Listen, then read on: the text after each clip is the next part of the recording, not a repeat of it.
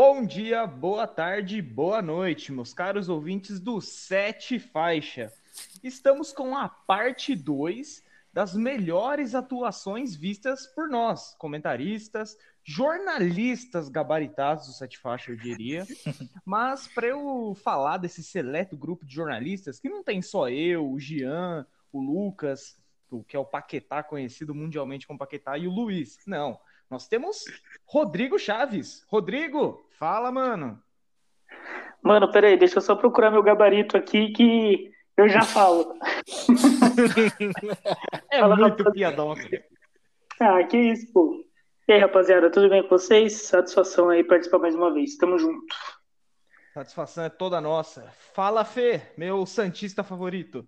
Fala, Le... Fala, Leléo, beleza? É um prazer estar falando com vocês e o tema de hoje acho que é melhor que do semana passada, viu? Vamos falar bastante sobre. Olha, pós-cornetada do, do último tema, vamos apresentar agora a estrela do Sete Faixa. A pessoa que traz humor a todo episódio, que traz o um sorriso pro povo brasileiro. Ele, Matheus Costa, o Pinguim. Fala, Pingola, meu querido. E aí, rapaziada, todos os ouvintes do Sete Faixa. Bom, é, jornalista eu ainda não sou, não sei se eu vou ser, minha faculdade demitiu todos os professores, então fica aqui o protesto ao MC, porque eu só quero me formar no fim desse ano, e sem professor não tem curso, né? Então fica aqui registrado. Ô, rapaziada, só, deixa eu interromper rapidão.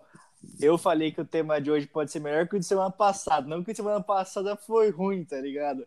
É que o de semana passada foi bom. Só falando que esse vai ser melhor ainda, tô só falando. Assim. Não, eu acho que o Felipão já começou daquele jeito que só ele consegue, dando uma quebrada, né? Como sempre. e a gente devia fazer um quadro aqui nessa faixa, que é a quebrada do filme. É, eu estranho, porque eu não tô surpreso, tá ligado? Tipo, sei lá, mano. Então. Isso é, é, aquela velha frase, né? Disappointed, but not surprised, né? Não, nossa, velho, já, já meti uma dessa na entrevista aí de novo, essa, mas só pra confirmar aí agora. Boa. o Fê, o Fê é, um, é um caso à parte no nosso episódio. Nosso episódio não, então... nossa equipe chegou para ser uma estrela aqui também. É um cara que sabe muito de futebol, sabe não só de futebol, sabe conversar. Então, pessoas Obrigado. como ele aqui dentro é mais do que bem-vindo. Para, Felipe, seu louco. Bom, alguém, alguém tem um comentário a fazer? Alguém quer não, Sim, eu tô tranquilo. Eu quero. Pinguim, você tá mais... ah, eu sabia disso. Comente, Pinguim, meu querido. Eu só queria falar que o Rodrigo me deu um puta susto, mano. Você fez uma cabeça linda pro começo do VT, do VT, ó, do episódio. Aí o Rodrigo, ô, oh, peraí, peraí. Eu falei assim, puta, mano. Nossa, é verdade. Aí o cara foi falar do gabarito dele. Eu falei, nossa, graças a Deus, eu já tinha pensado que tinha dado merda já.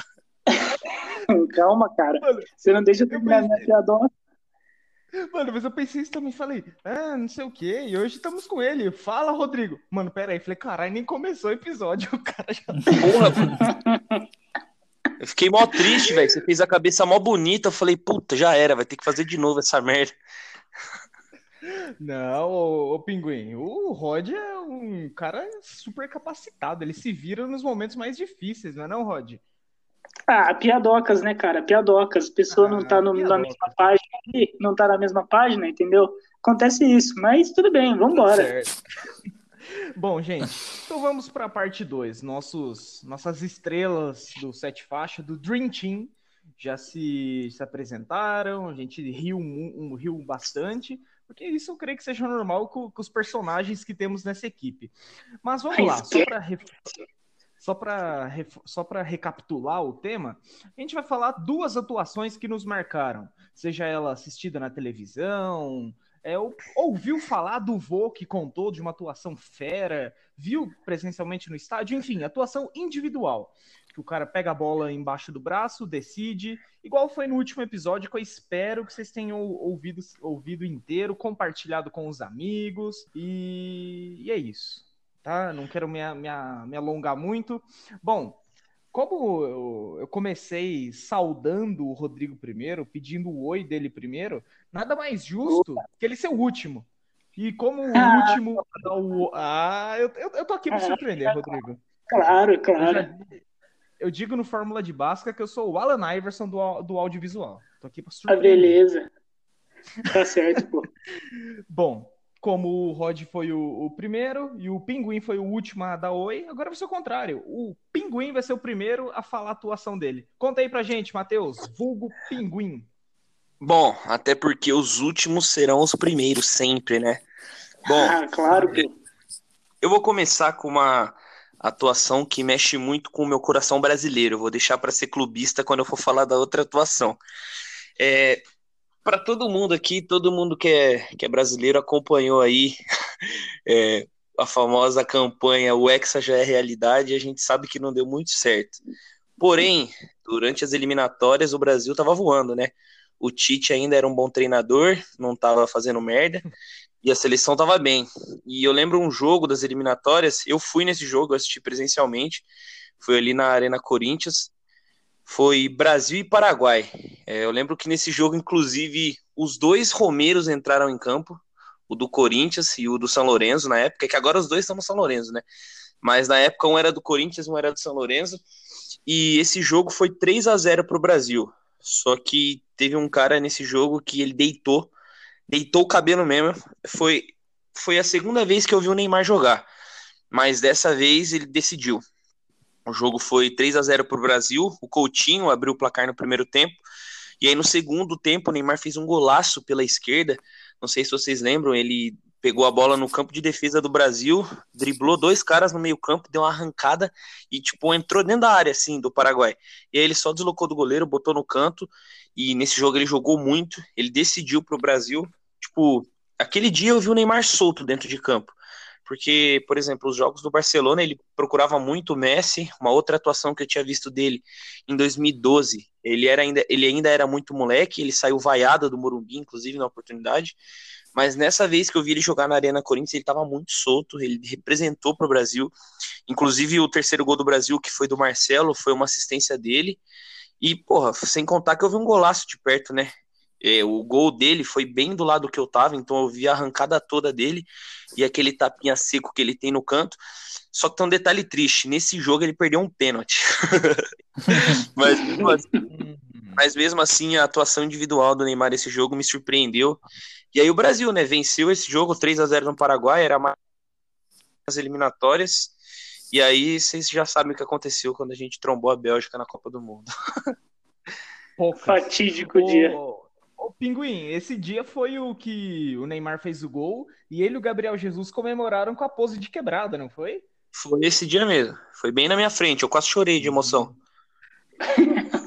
Caralho. Bom, é, eu não sei se a sua escolha para esse jogo entre Brasil e Paraguai foi para me afetar, tá? Se foi, eu falo que foi em vão, né? Porque Oxi.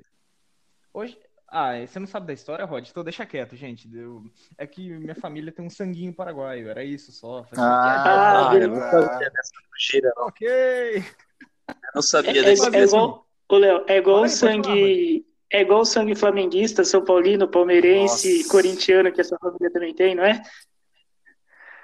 Isso, eu sou o pior torcedor do mundo. Isso Ah, me, entendi, me define. Ô. Léo. Que é Bostão, Bostão e poucas. Fala aí, Pinguim. E esse dia você tava torcendo pro Paraguai, velho? Mano, é que, é que o Brasil já tava classificado e o Paraguai tava brigando, acho que era com a, com a- Colômbia ou Peru para classificar. Então Era havia Peru. uma. Era com o Peru, então havia um pinguinho de, de esperança e não minto, eu tava, tava torcendo pro Paraguai esse dia mesmo. Porra, ainda bem que eu fui torcendo pro Brasil e joguei água no seu chopp, porque, mano, aqui é Brasil, irmão. Tem que. O Neymar jogou. Não, eu, eu também, cara. Eu não fiquei em casa, tipo, ah, o Paraguai perdeu, que merda. O pessoal, tipo, não por que torcer pra essa bosta. Mas e aí, Fê, o Rod, vocês lembram desse, desse jogo? Qual a lembrança de vocês? Eu lembro bem da arrancada do, do Neymar, mano. Foi. Ele chamou tanta atenção. Eu lembro que eu tava assistindo esse jogo na sala com meu pai. E o Brasil, como o Pinguim falou, era uma seleção que ninguém esperava o que aconteceu na Copa. É, me decepcionou bastante. Mas que naquelas eliminatórias estava deitando, deitando cabelo pra cima dos outros. É, não tinha quem chegasse perto no nível do Brasil. E até o Coutinho, que depois caiu o nível né, de rendimentos dos últimos tempos, tava, era uma das principais peças da seleção, que fez um golaço contra, contra o Paraguai e, aquela foi uma boa partida da seleção. Hein? E, e nesse jogo foram três golaços, né? Porque o primeiro gol do, do Coutinho no primeiro tempo foi de fora da área, de esquerda. Uhum. Ele que tem a perna, a melhor perna dele é a perna direita, e ele fez um gol de esquerda, um golaço no canto. E o terceiro gol que foi do Marcelo foi de cobertura no goleiro. O goleiro saiu, ele cavou. Então, e, e sem contar do Neymar, que foi arrancada. Então eu pude presenciar três golaços de três estrelas do futebol mundial. Caralho. É, eu lembro que esse eu lembro que esse jogo ficou tipo, foi praticamente quando cresceu o hype da seleção, do tipo, mano, a gente vai jogar bem essa Copa, a gente vai ganhar esse bagulho, tá ligado? Porque foi tipo um dos melhores jogos da, daquela seleção, daquele elenco nas eliminatórias e foi quando tipo todo mundo cresceu o hype assim de tipo, mano, a gente é o melhor time hoje dos que vão para a Copa, né? É. é, o melhor time da. Não, acho que não só da América, mas de todo mundo, né? Tipo, nas eliminatórias a gente jogou mais que qualquer seleção europeia, tudo. Mano, demais. Mas daí... Fácil, fácil. É, então ia acontecer o que aconteceu, né? E foi também, rapidinho, Léo, foi, se eu não me engano, esse jogo na Arena Corinthians foi o jogo que praticamente surgiu, ou então ganhou fama, a torcida, né? O movimento verde-amarelo, não é? A torcida do Brasil, com aquela torcida organizada. Foi, se foi isso engano, aí. E nesse jogo que todo mundo falou, tipo, é, nessa Copa a gente vai ter torcida, vai ter time, então vai dar nós. Então, e não foi... deu. O Rod, é, o Rod é impressionante, né? Mano, quantos gigas você tem de HD aí, Rod? 16? É repertório, né? Por quê, velho? não, pô, é que marcou mesmo esses bagulhos. Eu tinha muita esperança nessa Copa e nesse elenco, velho. Ainda tenho, né? Ah, mas... Todo mundo tinha, né? Mas o é, que o Rod comentou que, que foi um dos jogos que, que todo mundo cresceu o hype na seleção brasileira. Eu não sei se vocês concordam comigo, mas foi esse jogo, na minha opinião, concordo com o Rod, e aquele contra o Uruguai, do, do, do, oh, sim, Paulinho. Sim. 4x1 fora de... Mano, esses dois jogos eu pensei, nossa, a Copa é nossa, você é louco. Não, mas foi isso mesmo. Essa seleção foi umas eliminatórias pós. É, quando o Tite chegou, foi tipo perfeito, né? O Brasil tava quase não classificando. Quando ele chegou, tipo, a gente falou, tipo, mano, agora vai. Só que aí, né, tinha o Courtois na porra da Bélgica. Não, a Bélgica tinha todo mundo, né? Aquele jogo foi, foi complicado. E aí, Fê, você quer comentar mais alguma coisa? Pinguim. Bom, Pinguim, o jogo é dele, né? O Rod quer comentar mais alguma coisa? Pinguim em relação a esse Eu mano, tranquilo, mano. Eu também, o que eu tinha para falar é isso. E aí, Pinguim, posso passar pro próximo? Vai embora, irmão. Toca o pau. Boa. Boa. Depois dessa ótima lembrança do, do Pinguim, fez a gente relembrar um pouco da ilusão que tivemos em 2016, 2017, até 2018 no jogo antes com a Bélgica. Nós, o Brasil foi completamente iludido. Ótima lembrança do Pinguim. Creio que você aí tenha se iludido com isso também. Mas vamos para, vamos chamar ele, o Fê. Felipe vai falar o jogo que marcou ele, seja ele no estádio, na TV, enfim. Fala aí, Fê, o jogo que marcou a sua vida, a sua atuação hum. individual. Bom, mano, eu vou primeiro começar com a atuação individual no estádio que eu vi. Foi na Copa América é, de 2019 é, Colômbia versus Qatar no Morumbi. É, a, o cara que me chamou muita atenção foi a espetacular para mim atuação naquele dia, que deu assistência para o gol do Zapata no 1x0 contra o Qatar, foi o Rames. O que o Rames jogou de bola nesse jogo foi impressionante, porque ele é o cara da seleção colombiana, ele pode até não jogar muito no Real Madrid, não tem muito espaço com o Zidane, é, ter sido emprestado e tal, sendo contado toda hora para sair, mas na Colômbia ele é incontestável e ele comandou o meio de campo naquela partida, ele criou as melhores oportunidades, ele cobrava todas as faltas, canteios, faltas longas, os passes mais milimétricos era, era ele que dava e naquele jogo foi impressionante, foi uma ótima assistência para o Zapata e todo mundo no estádio, tipo, ele pegava na bola, a torcida já ia, pra, já ia cantando, sabe? Tipo, indo para cima, apoiando, porque ele, ele era o cara. Até a torcida do Qatar que eu vi, é, perto de mim ficava impressionado com a atuação dele, porque aquele jogo marcou muito. É, depois acabou caindo. Acho para quem a Colômbia caiu, foi a Argentina, não foi? foi caiu vou... pro Chile. Pro Chile, é. É, você foi, verdade, você foi no jogo e infelizmente caiu pro Chile. Eu, eu conversei com alguns colombianos antes do jogo, que a gente fez uma entrevista pro Minuto 90, um canal que a gente tem no YouTube. E eles falaram que estavam muito confiantes naquela seleção, né? Porque a Colômbia tem um título da Copa América. E eles estavam muito confiantes nesse segundo, porque era uma geração muito boa. Mas acabou, acabou que, infelizmente, eles não conseguiram, mas que o Ramos jogou de bola naquele jogo foi impressionante. Boa, boa lembrança, Fê. E o Rames é aquele seleto jogador que parece que joga muito pela seleção e nos clubes não desenvolve o mesmo futebol. Que, que é o caso contrário do Messi. O Messi no Barcelona come a bola, destrói, mas na seleção argentina fica, fica devendo. É, mas e aí, boa o, parte da seleção, o Agüero na Argentina, é, Guaim, do mesmo tipo, ficam devendo um pouco na seleção, até o exemplo do Marcelo, né? se a gente for trazer o exemplo na seleção brasileira, o Marcelo sempre foi um cara, é, um dos melhores laterais esquerdos da, Euro, do, da história, podemos colocar ele assim, só que na seleção nunca conseguiu render o esperado. E são Sim. vários exemplos que a gente tem. Sim, bem lembrado, Fê. Mas e aí, o Rod, o Pinguim, vocês lembram desse jogo do Fê? Do Rames Rodrigues contra o Qatar? Bom, eu lembro desse jogo, inclusive aí pra galera que tá escutando o podcast, a gente fez um vídeo nesse jogo, então se você quiser assistir o vídeo e ver alguns detalhes da partida, acessa lá nosso canal Minuto 90 no YouTube que você vai ver o jogo. E eu lembro nesse jogo, é, a, como, é, como eu posso dizer, o Ramos ele jogou muito bem, só que ele, ele, ele não fez o gol, ele deu só uma assistência, só que o volume de jogo que ele criou, as chances que ele criou, tanto que ele de, deixou ele resolver aquele jogo, sabe? Falou assim, toca em mim que eu resolvo, que chamou a atenção. Porque se você pega uma, uma, atuação individual, que o cara só deu uma assistência, você deve pensar, ah, não, então ele foi mal. Mas não, o Ramos jogou muita bola esse dia. É, todas as jogadas do, é, da Colômbia partiram do pé dele e principalmente nos contra-ataques, na velocidade dele e do Zapata, que joga ali pela esquerda. É, a, Colômbia foi muito bem para cima do Qatar e principalmente o Rames. No jogo que eu fui, que foi na semifinal, nas quartas de final, aliás, Colômbia e Chile, ele não jogou tão bem. E eu entrevistei também uns colombianos na porta do estádio, e eles disseram que a esperança de gol para aquela partida era o Rames e o Zapata. O Zapata que apareceu muito bem naquela Copa América, mas infelizmente eles foram eliminados nos pênaltis para o Chile do Vidal. Inclusive naquela partida o árbitro anulou dois gols pelo VAR. Os chilenos queriam matar todo mundo. Hum, ah, verdade. É mesmo, tô lembrando desse jogo agora por causa desses desses gols aí que o árbitro anulou. Mas é legal a gente falar do Rames, né? Porque pô, foi 2019, né? É, foi bem depois do hype dele da Copa de 2014, né? Porque ele surgiu naquela Copa praticamente, que ele fez aquele o gol mais bonito do ano, né? Etc. Contra, contra o Uruguai, se eu não me engano, não foi? Isso, isso. Foi. Uruguai. Foi é, o gol mais então, bonito então, da Copa.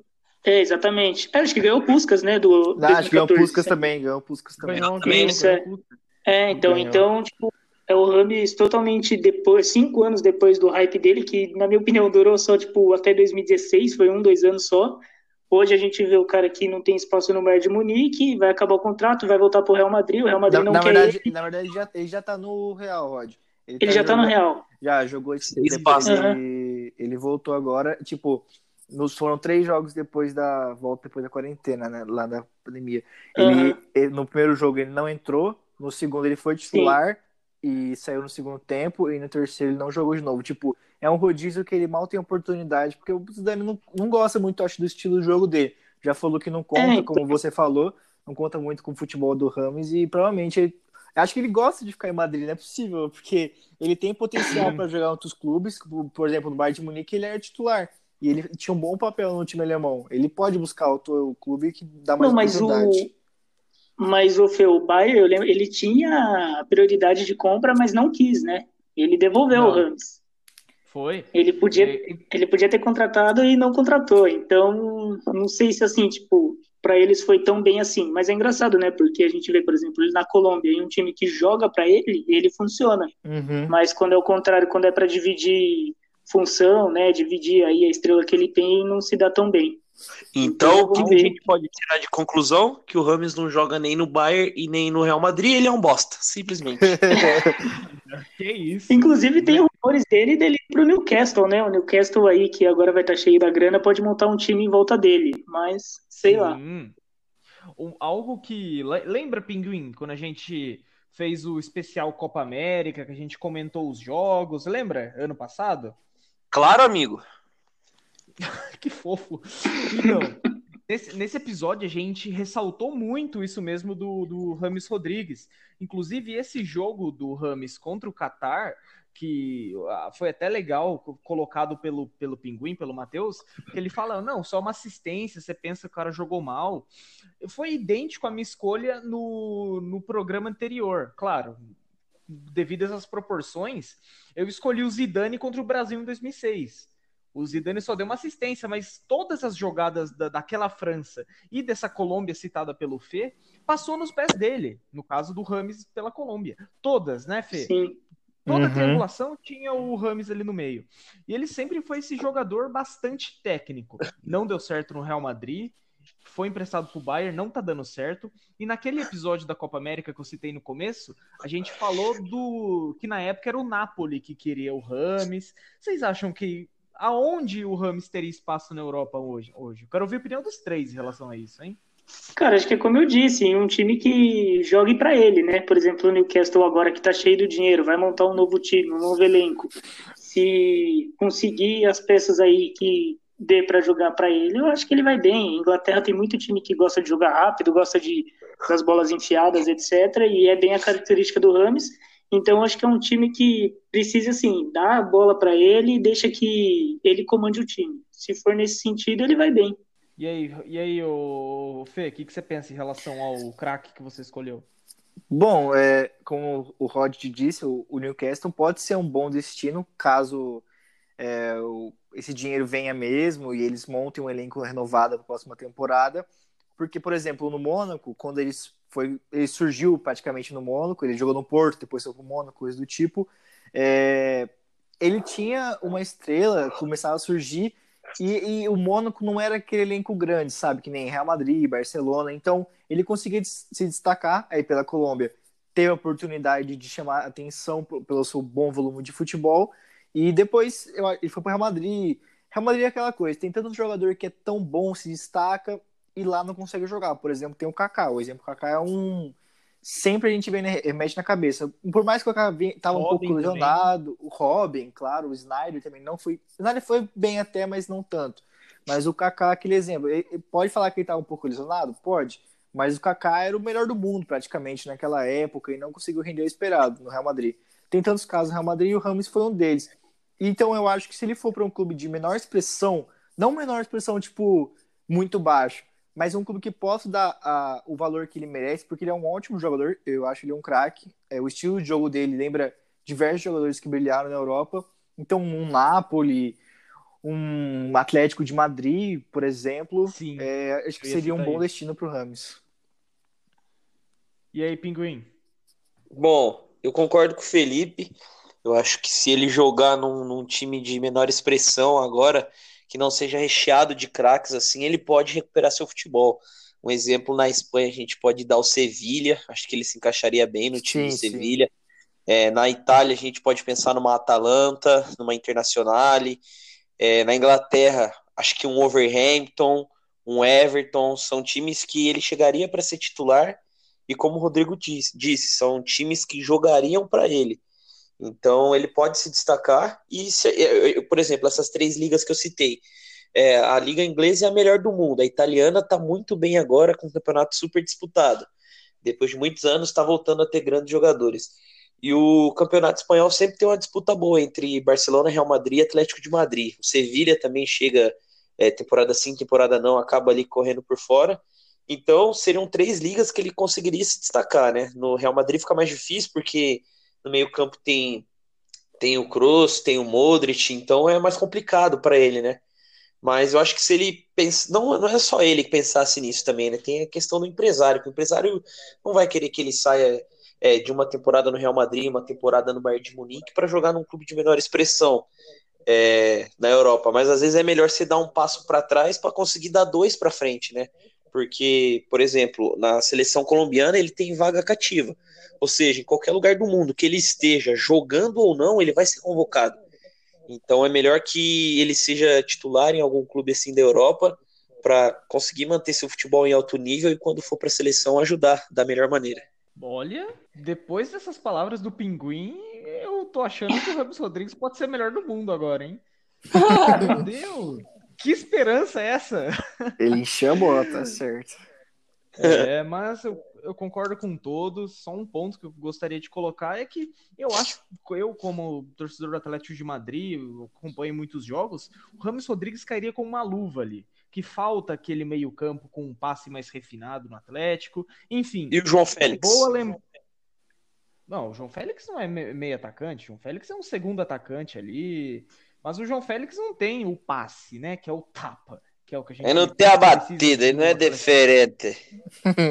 Ele não é diferente, né? No, no passe, né? Difícil, viu? Bom, é, a lembrança do Fê foi uma ótima lembrança, tanto é que gerou bastante discussão em relação ao Rames Rodrigues. Valeu, Fê. Rames Rodrigues contra o Qatar na Copa América do ano passado, de 2019. Agora é hora dele, a estrela Rodrigo, fala, Rod, qual jogo, qual atuação individual que mais te marcou? Fala, mano. Bom, vamos lá. Eu vou lá para 2013 agora. Polêmicas aqui, viu? Temporada 2012-2013, Champions League, UEFA Champions League, Borussia Dortmund 4, Real Madrid 1. Nossa. E polonês deitou, né? Droga. Lewandowski, quatro gols no jogo na minha opinião, em 2012 2013, o Lewandowski era o melhor jogador do mundo. É, quem ganhou foi o Messi, mas para mim o Lewandowski foi o melhor jogador do mundo naquele ano. Inclusive, começou aqueles debates né, de que a FIFA não, não daria o prêmio de melhor do mundo para um centroavante. Mas, enfim, para mim foi um dos jogos assim que. Fala Champions League, eu lembro desse jogo. Lewandowski, da onde chutava era gol, fazia era gol, tocava a bola era gol, enfim. Não tem muito o que falar, né? Quatro gols em um jogo contra o Real Madrid, de Cristiano Ronaldo, de Modric, de Xabi Alonso, Ozil, de José Mourinho, né? E você fazer 4, 4 a 1 numa semifinal, para mim foi tipo inesquecível essa partida. Não, é verdade, Rod. Essa Cara, o futebol é tão louco que tem umas atuações que é fodida, que umas atuações incríveis a gente acaba esquecendo, que é o caso dessa. Eu nem me lembrava desse jogo, mas essa semifinal entre Real Madrid e, é, Real Madrid e Borussia, desculpa, o Sim. Lewandowski colocou no bolso os dois jogos, não foi isso, Rod? Ou, ou minha memória tá, tá um pouco fraca? É, ele fez gol dos dois jogos, né? O primeiro jogo. Putz, não, não vou lembrar agora quanto que foi, mano. Eu só lembro do segundo jogo, porque para mim, assim, foi, tipo, fenomenal. Não, o 4x1 não foi o primeiro jogo? Não, foi o segundo, foi o da classificação, porque o Bayern tinha feito 4x0 no Barcelona um dia antes, aí no, no, um dia depois foi o Borussia 4x1 no Real Madrid. Foi quando os, as duas equipes, ah. tanto o Bayern como o Borussia, se classificaram para a final. Ô, Rod, é, e aí... foi a temporada 12 e 13, né? Isso, 12 e 13. É, é que foi, foram. O, peguei os números aqui. No Borussia, aquele ano, ele fez 40. Ele participou de 49 partidas, anotando 36 gols, velho. É, então, para mim, ele foi o melhor jogador do mundo. É que a galera fala que, tipo, ah, ele só faz gol, tipo, de primeira, só finaliza a jogada, etc. O Messi criava muito mais, Cristiano Ronaldo também. Mas, enfim, Uh, ah, para mim, ele foi o nome daquele ano inteiro, daquela equipe, né? Borussia Dortmund do Jürgen Klopp. Então, uhum. é um dos jogos, assim, como eu falei, quando eu falo Champions League, eu lembro desse jogo porque o que ele fez é algo, assim, tipo, inacreditável. Inclusive, hoje, quando o pessoal fala que ele já não joga tudo isso, eu falo, tipo, mano, calma, porque ele, ele tira gol em, sei lá, cinco minutos ele faz três gols, como já fez em várias vezes na carreira, né? Inclusive, nesse jogo, ele fez, se eu não me engano, fez dois gols em intervalo de quatro minutos, sei lá, alguma coisa assim. Então, enfim, para mim, uhum. jogou muito. E Rod, só para só pra colocar um ponto aqui, eu já peço a opinião do Fê, do, do Pinguim, mas na, no, no programa passado, o Jean escolheu Sim. também, o Gianluca, Vitor Gianluca, salve, uhum. grande Vitor Gianluca, ele, ele escolheu o jogo do Lewandowski contra o Wolfsburg, aquele que ele faz cinco gols em nove minutos. Isso, esse é, sim. né? Uhum. E, cara, era recorde atrás de recorde. Então, o Lewandowski, esse ano, ele pode estar brigando pela bola de ouro também. A gente não sabe como vai ser recorrente essa pausa que teve. Mas, enfim, ele, se tiver na briga esse ano e porventura ganhar, não vai ser nenhuma loucura. Não, não só por esse ano, 2020, 19 e 20, mas por toda a carreira uhum. dele, né? O Lewandowski Sim. é um cara com números incríveis, espetaculares. Boa lembrança, o Rod. Mas e aí, Não. o Pinguim, Fê, vocês lembram dessa partida do Lewandowski contra o Real Madrid? Pode ir, Pinguim, pode ir. Bom, eu não assisti esse jogo, mas eu lembro da repercussão. Tanto é que nessa época eu estava estudando em Mogi, e aí quando eu peguei a van para sair fora da escola, o tiozinho veio falar para mim: caralho, malucão lá, 4x1, meteu pra porra. E aí quando, quando eu cheguei em casa, eu fui ver, mano, 4x1 realmente em cima do Real Madrid. É muito complicado, ainda mais uma semifinal de Champions League. O Real Madrid tem 13 títulos, então é, aquele Borussia Dortmund sobrou muito naquele ano. Perdeu, né, a final pro, pro Bayern no detalhe, mas o Lewandowski ficou muito marcado nessa temporada. Ele jogou muito bem. Ele sempre joga bem, né? É, só que ainda, bem que ainda bem que o Felipe corrigiu, que foi na temporada 12 13 que ele merecia ser o melhor do mundo, porque o Rodrigo tinha falado Sim. 11 12 e na 11 12 Não, não, falei Ah, perdão, mano, mas era 12 13 mesmo. Que eu é, queria falar. É que eu falei falado... errado, perdão. E na 11 12 o Messi meteu 90 gols na temporada. Não tinha como ele não ser o melhor do mundo, tá ligado? Ainda bem que o Rodrigo uh -huh, não, corrigiu, porque senão eu ia ter que te xingar aqui até o mês que vem. Não, não, relaxa. Eu, ia, eu queria falar 12 13 mesmo, tá certo.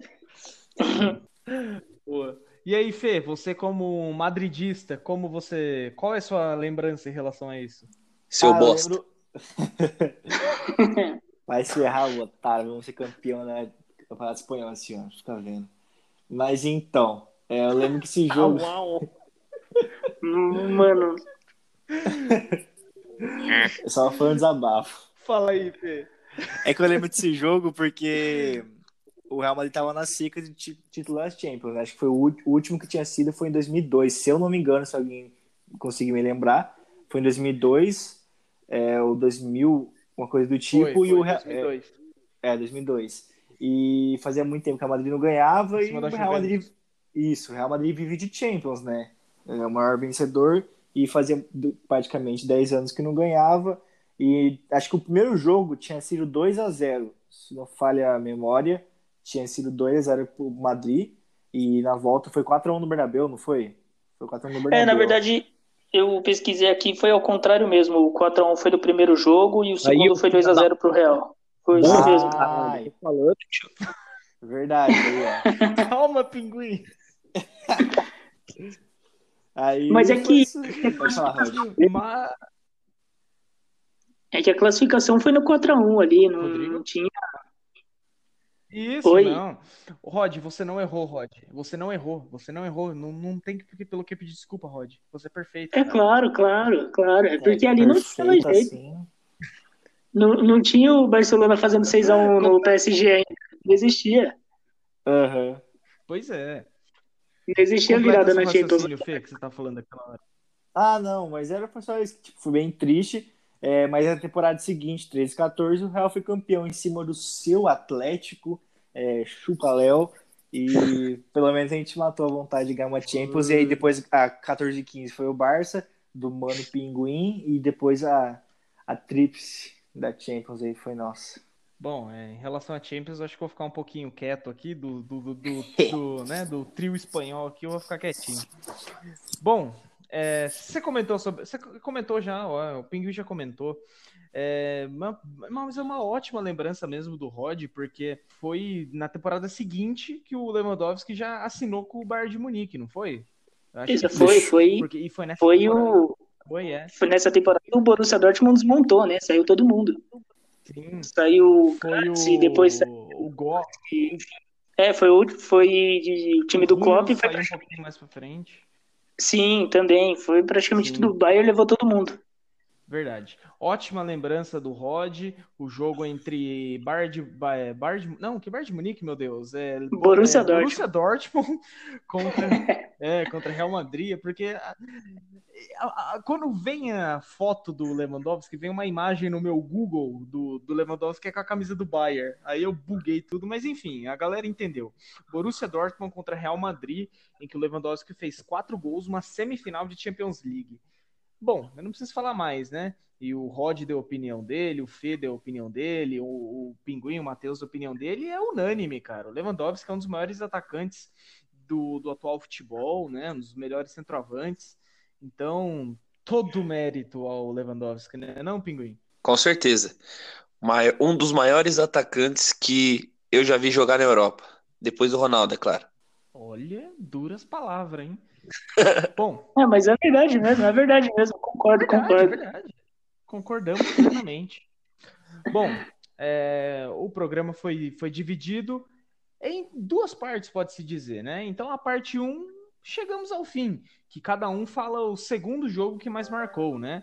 O Pinguim escolheu o jogo entre Brasil e Paraguai, numa atuação individual incrível do Neymar. O Rod, como dito agora, né, a última posição, foi do Borussia Dortmund, não errei agora, Rod, contra o Real Madrid, o Lewandowski, que fez quatro gols, e a do Felipe foi o Rames Rodrigues contra o Qatar na Copa América. Não combina isso, né, velho? O Rames Rodrigues do Qatar contra. Do, do, da Colômbia contra o Qatar na Copa América do ano passado. Bom, é, como eu não, eu não gosto desses negócios de de, ó, de autori, autoritarismo, ser meio ditador, assim, né? Como coisas que, os coisas que os integrantes é. do, Minuto, do Minuto 90 conhecem bem. Isso, é. Eu não, eu, não, gosto desses negócios, sabe? Quando, mano, é que, tipo, eu, eu tenho um amigo que ele conta, assim, né? Que tem um grupo deles no WhatsApp, a um cara fala uma coisa que o, que o, que o ditador deles não gosta, eles vão lá e tiram o cara. Mano, eu nem gosto dessas coisas, velho. Como como eu não gosto dessas coisas, eu vou deixar vocês escolherem quem vai ser o primeiro a falar da, da primeira posição.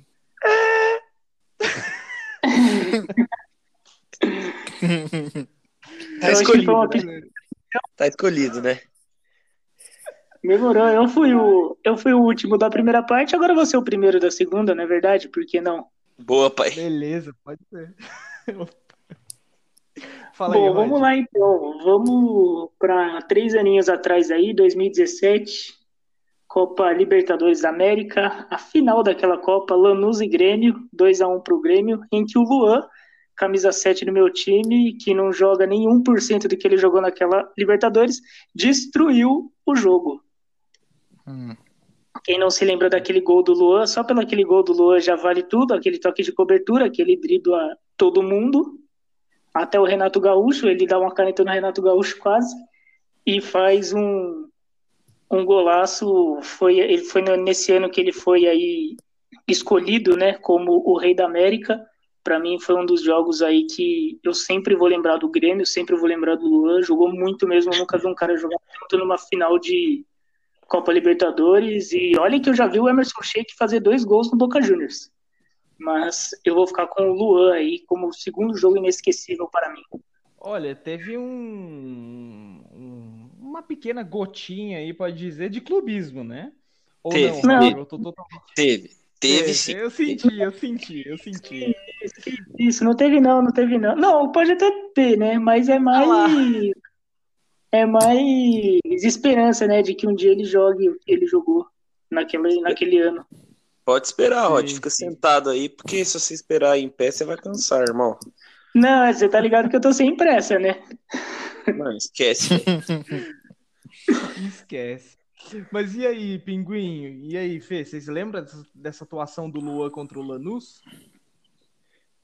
Olha, eu lembro muito porque nessa, nessa Libertadores eu acompanhei o Grêmio é, em todas as fases, né?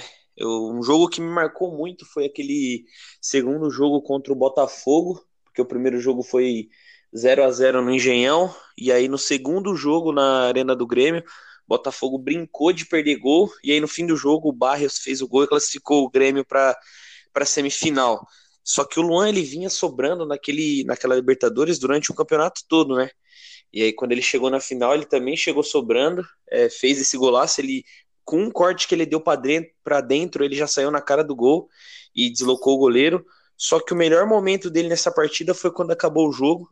E aí ele gravou um stories com o Fred Desimpedidos e falou: Chupa, Thiago Neves, seu cuzão.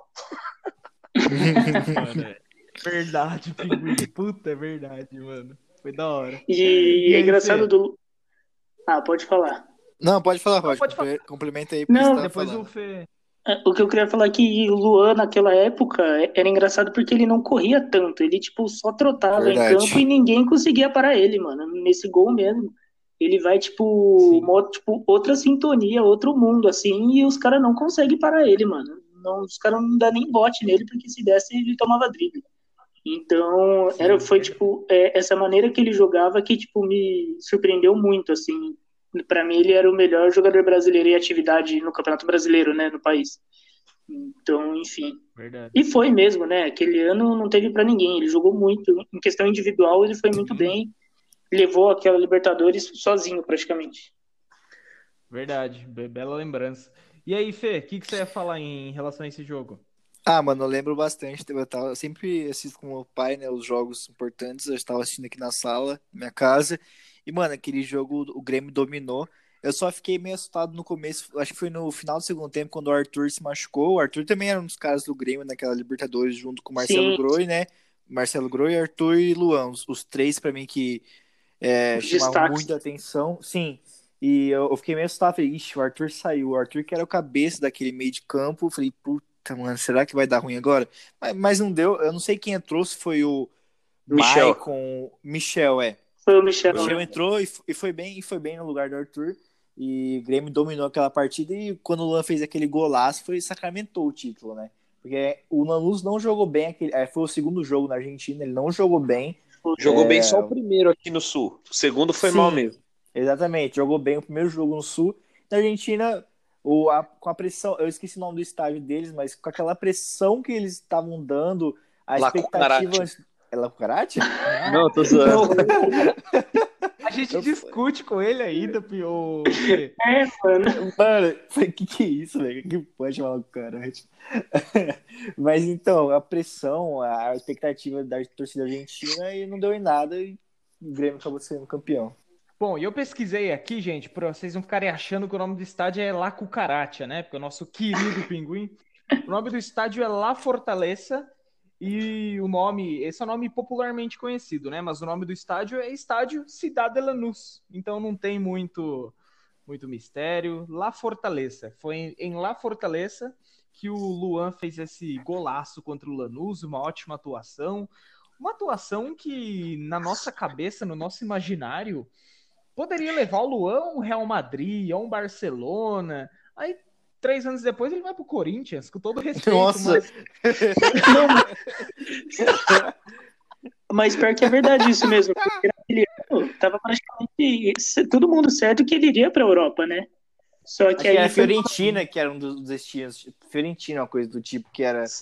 Não, não era um time grande, mas era. Era Atalanta. Um Europa. É. Não, acho que era Fiorentina, viu, Léo? Acho que era Fiorentina mesmo, mano. É, é que eu lembro que tinha um rumor da Atalanta também. Mas deve ter sido os dois, então, porque na época ele tava jogando muito. Sim, Mas, e. Sei... Pode, pode, pode, falar, falar pode falar. Não, não, o que eu ia falar era isso.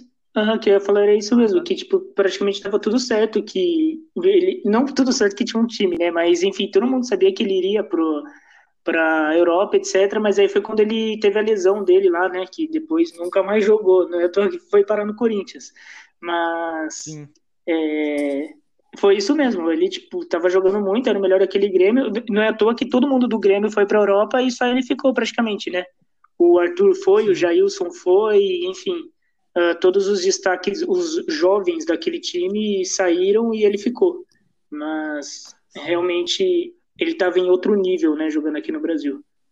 E aí, Pinguim, e aí, Fê, o que, que, vocês pensam em relação a isso? O Lua tinha futebol para jogar num, num, Liverpool, num Bayern, enfim, um time grande, de alto calibre da Europa. O que, que vocês acham? Eu acho que não. Mesmo naquela época? Mesmo naquela época. Eu acho que ele poderia chegar em alguns clubes menores assim para ser titular. Agora, num Barcelona, num Real Madrid, num Liverpool, no Manchester City, ele ia brigar por posição, mas eu acredito que ele não iria sair bem. É, porque ele já ele não iria chegar tão novo lá já também, né? Porque ele, ele não é tipo novinho, prata da casa assim, igual por exemplo o Everton Cebolinha. Ele já tem uma idade ele não, ele não deve ter 30 anos ainda, mas uns 20. Não, o, o, o Luan tem 27, né? Porque ele tinha 24. É, naquela, é, naquela época ele tinha 24 anos, isso. Sim, só que aí ele tem um problema na planta do pé, que, tipo, para é, profissional é uma, é uma lesão bem séria que atrapalhou ele muito no Grêmio. Então eu acho que ele não se daria bem num clube tão grande assim da Europa. E aí, Fê, Você pensa igual o Pinguim? Ah, eu vou na mesma linha do Pinguim. É, não, ele acho que ele nem conseguiria disputar muita posição em Real Madrid e Barcelona. Acho que é muito complicado, porque tem muita concorrência. É, ele também, como ele falou, já não era novinho, que nem, por exemplo, Vinícius Júnior Rodrigues chegaram agora no Madrid. Mas... É, o próprio. Ele era tão novo o próprio Arthur, né? Que jogava com ele. O Arthur era bem mais novo quando foi pro Barcelona. Sim, exatamente. Então, ah, ele poderia, por exemplo, um Milan, é, uma Roma, uma, Ajax. Um time, Ajax, é, que gosta de brasileiro, principalmente do São Paulo. Ele poderia ter esses times assim, mas nada demais, sabe? Acho que não, um gigante que nem Real Madrid e Barcelona não dava, não. É verdade. Bom, na, na época, eu. Na época, não sei se vocês pensavam igual, mas eu, eu achava, falei, nossa, acabou a Libertadores, vai pro Mundial, ele vai direto pro Liverpool, ele vai direto pro Chelsea, sei lá. Mas com o decorrer dos anos, e, na, e naquele início que eu falei, e foi pro Corinthians, não foi com demérito, não foi um pouquinho pela piada, mas não foi o que eu quis dizer. Porque na, a gente pensava ele num Real Madrid, Barcelona, mas foi caindo o rendimento, teve a contusão que o Pinguim lembrou também na, na planta do pé. E o rendimento dele caiu, continuou no futebol brasileiro, mudou de áreas aqui, tá no Corinthians. E vamos ver, vamos ver. Mas todo mundo tem uma esperança muito grande com o Luan ainda, porque é um grande jogador e essa Libertadores demonstrou isso, o ano de 2017. Bom, é, vamos para o próximo.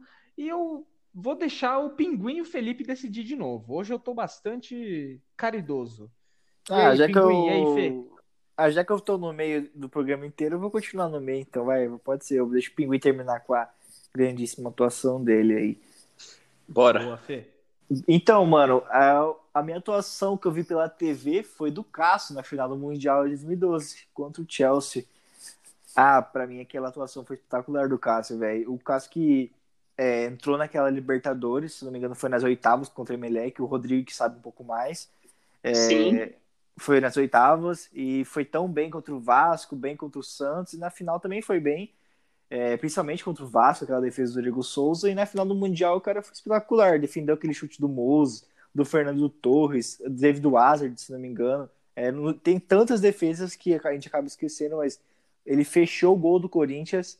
E o Corinthians, para mim, jogou de pau a pau com o Chelsea. Tem muita gente que fala que o Chelsea dominou, mas para mim foi bem pau a pau aquele jogo. Eu tava assistindo na TV é, esses dias por conta dos jogos que estão sendo reprisados. E o Corinthians foi muito bem. E grande parte daquela vitória é, foram graças ao Guerreiro e ao Cássio, para mim. Então foi minha atuação vista pela TV que mais me marcou, do gigante Cássio. Eu, só queria falar que se eu só queria falar que se fosse eu falando aqui que o jogo inesquecível foi do Cássio, todo mundo ia falar que era clubismo, tá? Só isso que eu queria falar. é, mas isso é só ia falar mesmo, Rodrigo. E óbvio que ia. Ah, então tá bom, então tá bom. Pode continuar aí. Pode continuar com essa, com essa, palhaçadinha de vocês aí. Fala com modinho, né? É, continue. É. O... Foi uma homenagem pro Rod, só isso. Fala aí, fala aí, Pinguim. Bom, se, se você me permite, eu gostaria de lançar duas polêmicas. A primeira. Ah lá, lá vem. Ah lá. É... Não vai ser clubista, não. Não vai ser clubista, não. não. Ser. Relaxa. Não, não, relaxa.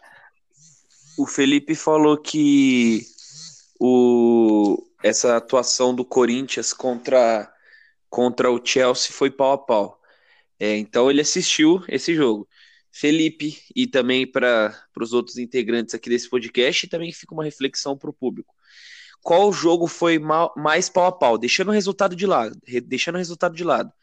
Chelsea Corinthians ou Liverpool e Flamengo? Hum, sabia que você ia falar Puta, isso aí, pinguim. E aí, vamos Mas... pensar nisso que eu já lanço a segunda polêmica. Quer bom pensar tá nessa rapidinho então agora? Vai. É, pensa aí, vai. Tá, vou, vou, vou, fala o Léo, depois eu, depois o Roger, vai. Bora. Fechou. Eu acho que o mais equiparado foi Corinthians e Chelsea. Eu acho que foi Corinthians e Chelsea, porque a gente via o Flamengo ano passado, é um time espetacular aqui na, na América, tá, fez um ano de 2019 inesquecível, tanto para o torcedor flamenguista quanto para o amante do futebol aqui no Brasil mas a gente via um, uma superioridade do Liverpool gigante no meio-campo, na defesa, a, a, zaga do Liverpool conseguia neutralizar o, ata o ataque do Flamengo com até um. Não vou falar uma tranquilidade, mas não tinha aquele. Não sei, cara. Eu, eu, eu, eu assisti no Pacaembu esse jogo, né? Eu fui para Pacaembu, tinha uma galera lá, mas eu, eu já cheguei falando, puta, o Liverpool vai ganhar, cara. Ainda mais o primeiro tempo. Então a superioridade do Liverpool era nítida.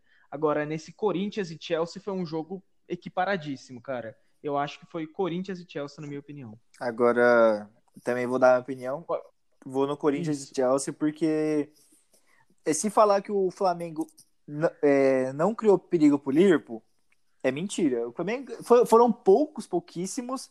É, não teve aquele ímpeto que nem o Corinthians teve, mas o Flamengo criou oportunidade contra o Liverpool, mas o Corinthians foi mais agudo nos ataques. Também sofreu bastante com a finalização do time do Chelsea, é um ataque muito rápido, mas o Corinthians teve mais domínio da posse de bola, é, soube trocar mais passe. O Flamengo, eu acho que. Ó, isso é uma polêmica eu posso falar. O, aquele, o Flamengo, eu acho que é mais time que o Corinthians 2012. É, não é uma polêmica, eu não sei, cada um tem sua opinião, mas acho que o Flamengo era um pouco mais time que o Corinthians 2012. Mas o Corinthians criou mais oportunidade que o Chelsea. E foi melhor, na verdade. Duras palavras. E aí, Rod, para finalizar o raciocínio do Pinguim? Eu acho que tem muito a ver com a. Falando dos times brasileiros, né? Tem muito a ver com o psicológico das duas equipes. Eu acho que o Flamengo, ele foi. Tava muito mais com medo do Liverpool do que o Corinthians com o Chelsea. Até pelos estilos de jogos, né? o Corinthians, pô, ganhou aquela Libertadores empatando fora e ganhando em casa por 1 a 0. Então, tipo, já estava acostumado a sofrer, já estava acostumado a tomar pressão. O Flamengo não, quando pegou um time superior a ele, que foi o Liverpool, é, o time se assustou. Então, eu vi os jogadores do Flamengo muito mais assustados contra o Liverpool do que os jogadores do Corinthians contra o Chelsea. O Chelsea martelando, martelando, o caso fechando gol, para o Corinthians era normal aquilo. Uhum. É, os, os, jogadores estavam acostumados àquilo, estava tudo sob controle, sabia que na primeira chance iria lá e ia fazer o gol, como aconteceu. Então, acho que nesse sentido, na minha opinião, um jogo mais pau a pau foi Corinthians e Chelsea, porque foi o jogo que o time brasileiro conseguiu manter sob controle, né? Diferente do Flamengo, que quando viu o Liverpool vindo do jeito que o Liverpool jogou, é, foi tomou muito mais susto, né? Não estava acostumado a jogar daquele jeito, mesmo tendo sofrendo na, contra o River Plate na final da Libertadores, mas eu acho que psicologicamente o Corinthians foi melhor do que o, do que o Flamengo, então não é todo que foi campeão, né? Eu acho que nesse sentido o Corinthians foi melhor. E, e foi até o contrário, né? Quando o Corinthians fez o gol, quem se assustou foi o Chelsea. Depois do 1x0, o Chelsea não jogou mais nada. Então, acredito que foi isso. O jogo mais pau a pau foi Corinthians e Chelsea, sim. É, eu concordo, e... porque... Então, eu concordo também, porque se a gente for pegar os dois jogos, o Corinthians sofreu muito menos do que o Flamengo. O Flamengo teve que defender com muito mais ímpeto do que o Corinthians. E isso que o Rodrigo falou faz total diferença, pô. No ano que o Corinthians foi campeão, foi campeão da Libertadores e campeão mundial, o Corinthians jogava o Paulista tomando sufoco pro Santo André. Então, tipo, é, o estilo de jogo do Corinthians permitiu que o Corinthians se defendesse muito bem sem sofrer. Agora o Flamengo não, o Flamengo batia em todo mundo, ganhava de todo mundo. Quando chegou numa partida que tinha que se defender, sofreu. É, e um detalhe simples que, que faz total diferença: é, os dois laterais das duas equipes. O Corinthians foi jogar com Alessandro e Fábio Santos, correto? Sim, correto. correto.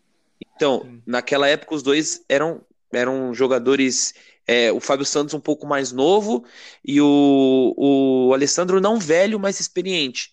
Agora, se você pega do Flamengo, Rafinha e Felipe Luiz, os dois já têm uma idade avançada. E para um jogo de prorrogação contra um time da Premier League que não para nenhum segundo de atacar, faz um pouco de diferença, né? Então, acredito que o Corinthians sofreu menos que o Flamengo. E agora, a segunda polêmica que eu gostaria de lançar. É, claro, o Felipe assistiu esse jogo do Cássio mas se você tivesse visto apenas pelos highlights, apenas momentos do, do, do jogo, quem foi mais decisivo? Cássio em 2012 ou Rogério Senna em 2005? Putz, mano, sabia que sabia, de novo, velho. Sabia que ele ia falar isso. Eu acho que, putz, mano, eu sou o tricolorzinho, mas acho que o Cássio, velho. Porque o Boa. Rogério, o Rogério, o Rogério, ele é diferente, bicho. Ele é chato pra caralho, né? Também, É também. Mas o Rogério, a- a- aquela defesa do Gerrard foi, na, na minha concepção, impossível quase. Mas ele fez uma defesa maravilhosa. Só que o jogo não teve mais um clean sheet, uma defesa tão difícil assim, recorrente. Eu não me lembro do Rogério fazer cinco defesas difíceis nesse jogo. O Cássio era cada 10 minutos era uma defesa difícil que ele fazia. Tanto é que o Fê lembrou Exatamente. bem. Foi aquela do chute do Moses, uma do Fernando Torres. O Fernando Torres tá de brincadeira também aquele jogo, hein? Mas enfim. Nossa, perdeu muito gol. O, Não, erro, o eu- erro já começou, o erro começou no Diego Souza, mas tudo bem, não vamos entrar nesse mérito agora. Mas um chute do do, do, do, do- do Douglas Costa, ó, do Fernando Torres, acho que teve uma cabeçada do Terry também, que eu não- se eu não me engano o Cássio fez uma boa defesa. Então, por, por números de defesas difíceis, eu acho que foi a atuação do Cássio, Pinguim. E aí, Fê? É, eu- E aí, Roger? Não, eu penso mesmo, pelas dificuldades da defesa, o- das defesas, o Cássio foi mais decisivo. É, você falou do Fernando Torres aí, Fernando Torres mais ídolo que Paulo Guerreiro. Olha. Nossa, mano. Mano, Aí é só que o vou... Drogba é... Pode falar. Não, não, é só Não, falar que o o Dro- Drogba, ele, ele foi pro O Drogba- Galatasaray no final, no final daquela Champions League. Foi, Então, ele deu o Mundial pro Corinthians. Sim, mano. O Drogba deu o Mundial ia ser 3 a... Sim, ia ser 3x1 pro Chelsea. Poucas. Com certeza. Isso. Mas e aí, Fê? Olha, é, que- acho que se eu puxar todas as defesas que eu já vi, aquela do Rogério Ceni acho que foi a mais bonita que eu já vi na minha vida. É, tem do Neuer também, que- uma de reflexo dele, mas eu lembro muito daquela do Rogério Ceni. Mas o Cássio fez uma partida para mim espetacular, não desmerecendo o Rogério, claro que o Rogério foi espetacular também naquela final do Mundial. É, se não fosse o Rogério, o São Paulo estaria em apuros, mas o Cássio naquele jogo contra o Chelsea foi sensacional. Sim. E você, Pinguim? Mano, eu vou, vou de Rogério, tio. Você é louco, mano? Mano, vou argumentar, vou argumentar. Isso aí. Por favor. A defesa do, do Gerard, todo mundo já sabe. Tipo, foi foda. Como você disse, impossível. Acho que eu nunca vi outro goleiro do mundo pegar a bola de onde ele pegou. Só que tem uma outra bola do Gerard que ninguém lembra. Mas foi no, no segundo tempo também. Uma falta na esquerda. Foi com- como se fosse um mini escanteio. E o Rogério fala que naquela final, essa defesa foi a mais difícil. Ele fala que não foi a da falta que ele buscou na caixa. Ele fala que a defesa mais difícil foi uma outra bola do Gerard, que foi pelo lado esquerdo, assim como se fosse um mini escanteio. Ele cruza para dentro da área, a bola passa entre as pernas do Fabão, passa por um jogador do Liverpool e cai no outro canto. E ele consegue defender sem ver a bola. Então ele fala que essa foi a defesa mais difícil do Mundial. E teve um outro lance também, é, só que esse foi no, esse também foi no segundo tempo, no final do segundo tempo, pela direita, que o, o atacante número 11, um loirinho, não vou lembrar o nome dele, que ele deixa o, o Lugano para trás e ele finaliza cruzado em cima. O Rogério defende, ela pega no travessão e sai. Então, tipo, foram três defesas muito fodas que, que ele fez. Então, mano, não tô nem aí. Vou de Rogério e o Cássio vai, vai ficar para trás, né? essa- esse segundo que você falou, acho que foi o Luiz Garcia, não foi? Que ele chuta no alto, o Rogério pega pela direita, camisa 10 do Isso Liverpool. Isso mesmo, é Que ele ele- mesmo. Ele ganha do Lugano no, no giro, chuta e o Rogério pega. Ele bate ângulo pra caralho no gol. Ele bate, tipo, todo torto. Sim, sim, é isso mesmo. Boa. É, Eu gostei das perguntas do Pinguim, bastante incisivo, né? Fez a gente discutir e relembrar grandes momentos.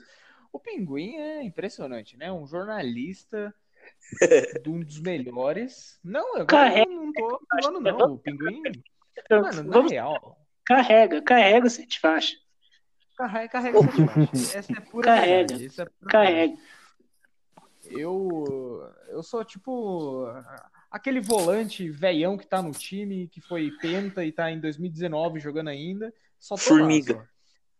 É, tipo formiga, mano. Tô tipo um monumento só, mas quem desenvolve o jogo é os moleques, é os moleques. Bom, é, É os guri. vamos, é os guri. Bom, vamos finalizar então, ô, ô, Pinguim. Qual foi o jogo que mais te marcou de atuação individual? Bora. Bom, agora a gente vai voltar lá para 2013. É, foi uma partida da Sul-Americana. Universidade Católica 3, São Paulo 4. é, eu lembro que nesse jogo São Paulo era uma era quartas de finais, o São Paulo estava defendendo o título da Sul-Americana que tinha ganho em 2013, 2012, desculpa. E nesse jogo o senhor Rogério Ceni é, no auge dos seus 41 anos, pegou simplesmente até a minha mãe nessa partida. Eu lembro que o São Paulo saiu perdendo essa partida, depois virou para 4 a 3 um gol do Ademilson, dois do Aloísio Boi Bandido. O Ademilson, para quem não lembra dele, é aquele o pequenino. E depois o Artilheiro no pra... Japão. Exatamente, tá, tá no ele joga no Gambá Osaka. E Exato. aí o, o, quarto gol do São Paulo foi do Wellington. Ele que era fraco demais, mas aos 40 minutos do segundo tempo ele deu alegria para o São Paulo. São Paulo venceu por, venceu por 4 a 3 e o Rogério Ceni mesmo tomando três gols nessa partida, ele foi eleito o melhor em campo. Ele fez sete defesas difíceis. A defesa do São Paulo também era uma mãe, era Paulo Miranda e Rodrigo Caio. Que bosta. Os laterais, Douglas e Reinaldo. E o Reinaldo naquela época Nossa. ele era ruim. Então, vocês pensam. É, Naquela Paulo... época? Não, hoje ele é carismático, pelo menos, vai. Ah, entendi, ah, entendi, entendi. Sendo assim, sim, mas, entendi. Mas eu lembro que esse jogo eu assisti na Fox Sports e depois, quando eu fui ver os highlights, é, no outro dia eles colocaram com a narração dos chilenos, né? E, tipo, tinha um cara que falava: No creio, no creio, Rogério Ceni está impossível. Porque, mano, ele pegou muito naquele jogo é, tipo, bola de primeira, cabeçada em cima dele, teve uma bola que estava encobrindo ele, ele conseguiu dar um tapa e tirar. Foram sete defesas difíceis e após a partida ele deu uma entrevista falando que esse jogo não foi o jogo que ele mais é, foi bem na, partida, na, na partida na vida dele. Ele falou que esse jogo não ganhou do jogo contra o Liverpool. Então, o próprio Rogério Ceni elege que o jogo mais foda da partida da carreira dele foi contra o Liverpool e aí vem três merda falar que o Cássio ganhou, mas tudo bem. É, agora, agora eu queria lançar mais uma polêmica. É, o São Paulo foi eliminado depois, eliminou a Universidade Católica nas quartas, né, em 2013, e depois caiu na semi contra o nosso grandiosíssimo Atlético Nacional. Barra mas... Futebol Clube. Exato. Mas ele, o Barra não estava lá ainda.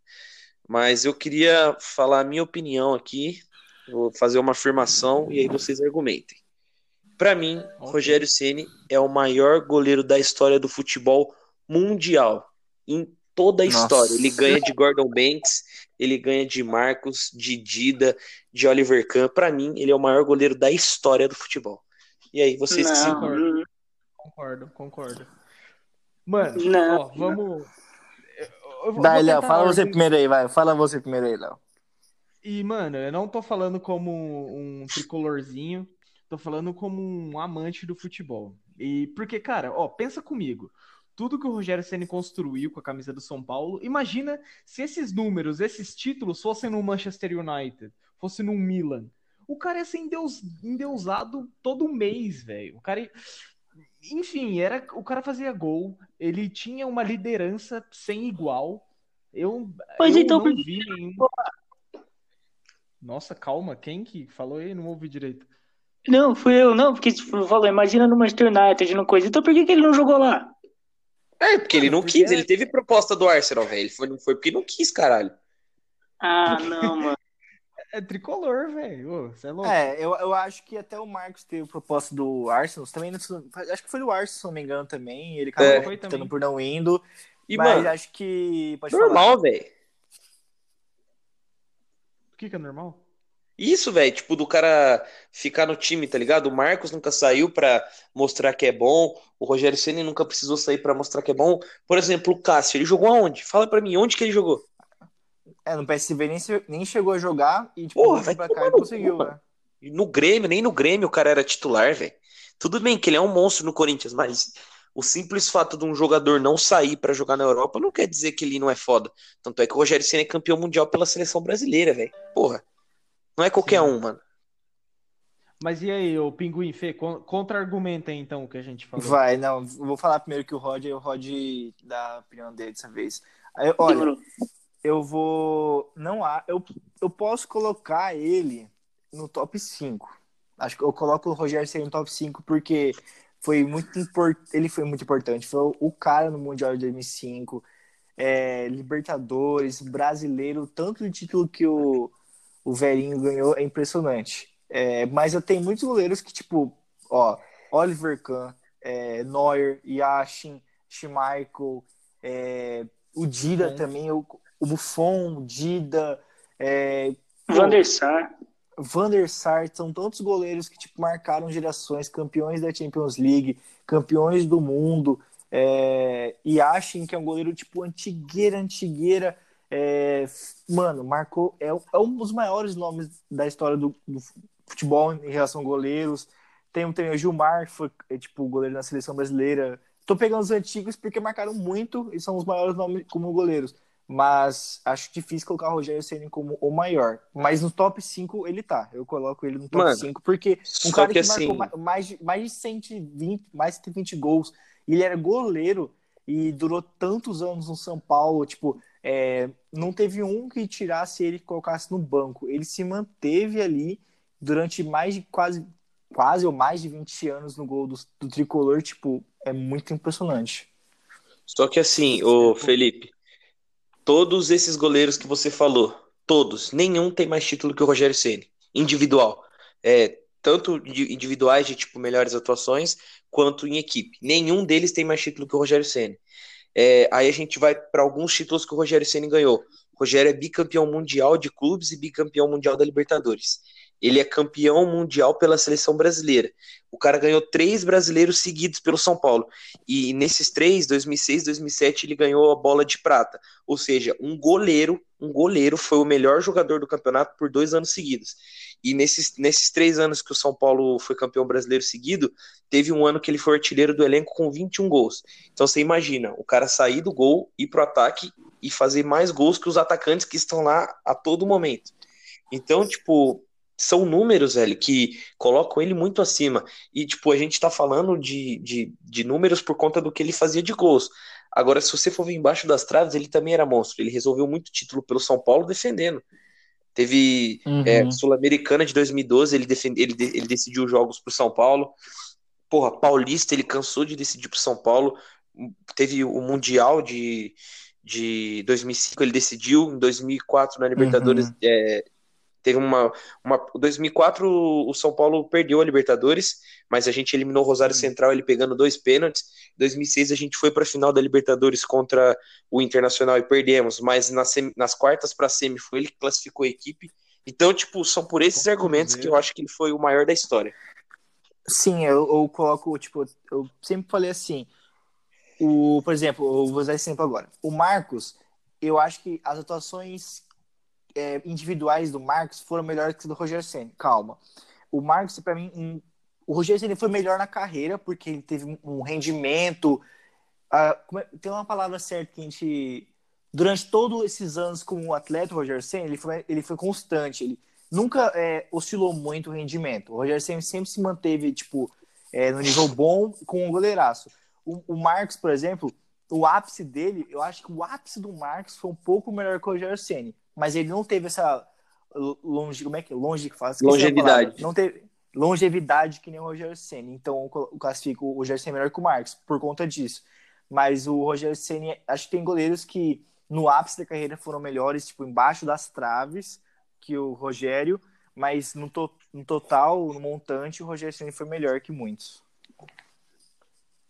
E aí, Rod, só para finalizar esse assunto, o que, que você pensa em relação a isso? Não, mano, eu penso é que, tipo, vai muito do nível das competições que o cara joga. É muito diferente do que jogar numa Europa, do que jogar numa seleção, do que ganhar uma Copa do Mundo. É muito diferente. Eu acho que, assim, você quer falar que o Rogério Ceni pelos números, ele é o melhor goleiro da história do Campeonato Brasileiro, né? Jogadores que atuaram no Brasil, tudo bem, pode falar, normal. Mas agora falar do mundo é muito complicado. Você tem muito cara na frente dele. Por exemplo, eu estava vendo aqui, é, a lista dos goleiros que ficaram maior tempo sem sofrer gol, porque essa é a principal, essa é a função do goleiro. Pô, o Rogério tá lá embaixo. O Zete, por exemplo, que é e do São Paulo ficou muito mais minutos do que ficou muito mais minutos do que ele próprio, entendeu? Então, vai muito disso. Eu acho que assim, o Rogério Ceni hoje tá no, sei lá, top 5 do Brasil, enfim, não sei se ele é o primeiro, mas se quiser falar, tudo bem, ótimo, não tem problema nenhum. Agora, do mundo, tá bem longe. Inclusive, eu acho que eu não coloco nenhum, nenhum goleiro brasileiro no top 10 do mundo. Não coloco mesmo. Ah, mas porque... aí é tomar no cu também, né, Rodrigo? Mas sei lá. Ok, cara. Mano, olha o que, que o Tafa... Mano, olha o que, que o Tafarel fez pelo Brasil, velho. Porra, o Gilmar, mano, esses caras foram monstro demais, mano. Mas mesmo olha, assim, gente... cara, não dá não, pra, você... pra você comparar a, o, os campeonatos, assim, quanto tempo os caras teve, tiveram que se manter top no mundo, entendeu? Não dá pra você colocar. Mas, Pô, você Rodrigo, tem... eu vou usar uma... uhum. Eu vou usar um argumento que você usou do Rogério contra você. Você falou assim: ah, não dá para falar que ele é o melhor do mundo por causa das competições. Ele só jogou no Brasil, não sim, jogou na Europa. Sim. O Pelé só jogou no Brasil e é considerado o maior da história, mano. E aí, como é que faz? Mano, se a gente ficar nessa discussão, a gente não, mano, mas... vida. Eu entendi, eu entendi o ponto. Mas eu entendi. Mas o, o, a, a, coisa do Pelé é porque, tipo, pô, a obrigação do cara era o quê? Era lá, fazer gol, enfim.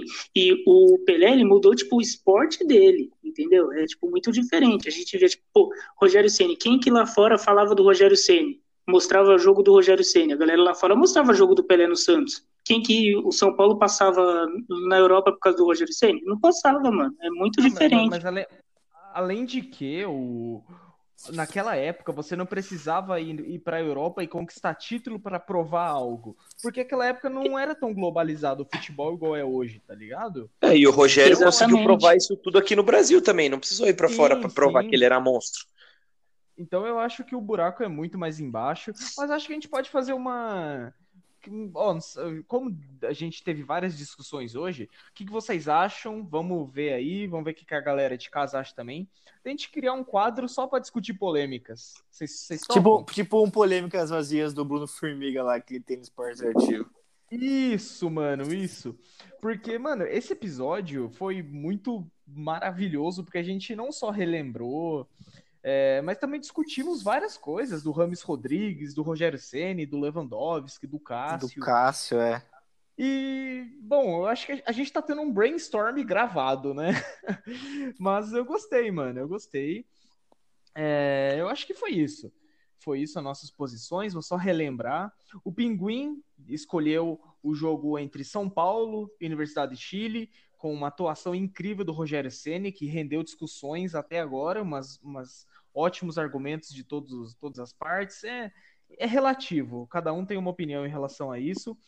O, o Felipe escolheu o Cássio contra o Chelsea e o Rod, o Luan contra o Lanús na final da Libertadores de 2017. Que episódio? Esse rendeu, né, galera? Não, rendeu, foi da hora, pô.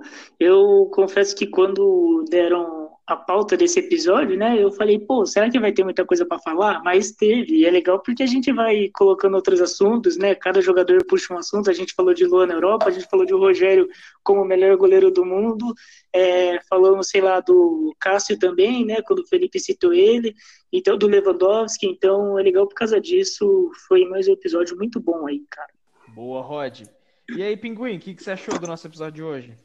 Não, eu achei que foi bom pra caralho. A gente teve é, muitas discussões que renderam um papo pra gente. Eu tenho certeza que o pessoal que, que escutar esse episódio vai gostar e vai concordar comigo, né?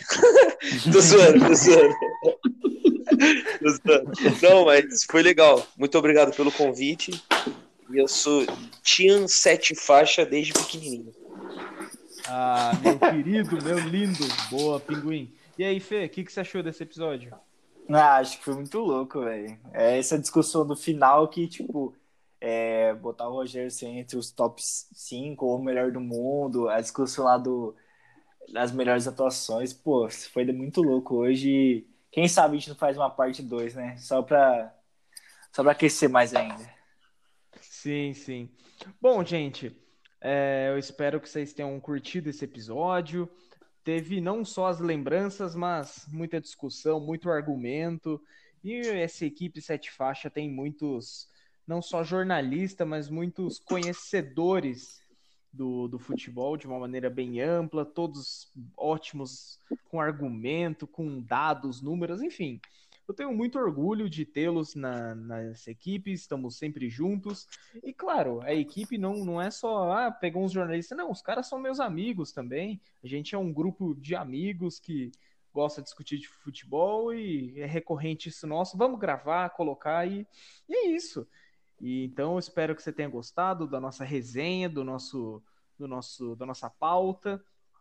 E a, e a ideia que eu dei antes não é nenhuma loucura, não. Vamos fazer um quadro só de polêmica para discutir, porque futebol, né? Vocês três que estão aí também não, não deixa mentir. Futebol, assunto é que não falta, né, mano? Então. Nossa senhora, meu Deus. Pois é, vamos, vamos cada um falar uh, o Instagram, cada um fala a sua rede social, e aí a gente se despede da galera. Pode falar. Começa aí, alguém. Aí. Tá, fala então aí, vou Rod, falar fala meu aqui, vai. Eu tá bom, pode, já, aqui já. pode falar. É, segue aí no Instagram, pessoal, é, arroba Felipe, é Felipe com dois E, underline, Sil. Segue lá no Insta que a gente sempre posta um conteúdo legal e sigam as redes sociais aí do Sete Faixa. O Léo vai disponibilizar depois, mas sigam e acompanhem os próximos conteúdos que a gente vai postar. Boa, Fê. Fala aí, Rod. Bom, manos, é isso aí. Então, segue lá, arroba chama o Rod, com CH mesmo, arroba chama o Rod. Como o nome já diz, é só chamar. Tamo lá, se quiser trocar um papo, é nóis. O moleque é marqueteiro demais, né, velho? Ah, você tá ligado, né, mano? Eu tô muito bem. Fala aí, Pinguim. Bom, vou deixar aqui o meu Instagram, que é o o Mateus, sem H, underline Costa. É, vou deixar também o meu Twitter para quem quiser ver lá eu comentando sobre futebol, política, essas coisas. E também sobre meu dia a dia, que é Mateus sem H, Costa M90. E também vou deixar as redes sociais do Minuto 90, né? Que é o nosso portal de notícias e também nosso canal no YouTube, que é arroba canal Minuto 90. A gente está fazendo algumas lives lá, então fica de olho no canal que você não vai se arrepender. E muito obrigado pelo convite, Leozinho. Tamo junto. Que isso. Bom, e agora para finalizar, gostaria de agradecer aos três é, não só agradecer pelo conteúdo que a gente criou hoje, não só agradecer pelo, pela, por estar na equipe Sete Faixa, né? Que, que é uma equipe nossa totalmente, de nós oito membros, mas também agradecer por essa parceria, por esse companheirismo, por essa amizade que temos, não só pelo coleguismo do Sete Faixa, né? Então fica esse momento fofo para os três, agradecer pela amizade e enfim. E agradecer você aí de casa que ouviu mais um episódio do Sete Faixa, um episódio de uma hora, então você deve ter tido. Eu peço desculpa por alguma coisa que eu tenha dito, né? E eu pedir desculpa por algo que eu disse, ou pedir desculpa por algo que eu fiz, é. Enfim, já, já tem que aceitar isso. Bom, o meu é arroba LSNolasco e o arroba do Sete Faixa, arroba Sete Faixa. Olha que coisa incrível que a gente conseguiu. Então é isso, galera. É, todos uma boa noite. Então, estamos para a próxima aí, hein? Falou, Fê. Ô, falou, Pinguim. Léo, falou, Rod. Falou, posso, falei, falei, falei. posso dar a última Rod, coisinha? Hoje é aniversário Pode. do PP, mano, nosso amigo, João PP Miranda. Um grande abraço para você, PP. Feliz aniversário. Vai estar nos ouvindo aí daqui a pouco, quando esse episódio estiver no ar. Então é isso. Parabéns aí, PP. Essa gravação tá sendo no dia Opa. 25 de junho, né? Aniversário dele, isso. do monstro. Parabéns, Opa. PP. Que ótimo, Rod. Que bom que você não deixou o episódio acabar. Um grande abraço aí, Pepe. Grande goleiro do futsal brasileiro, né? Tem um, tem um apreço muito grande por esse moleque. Bom, é, agora vamos finalizar? Falou, gente. Grande beijo, grande abraço e vai caralho.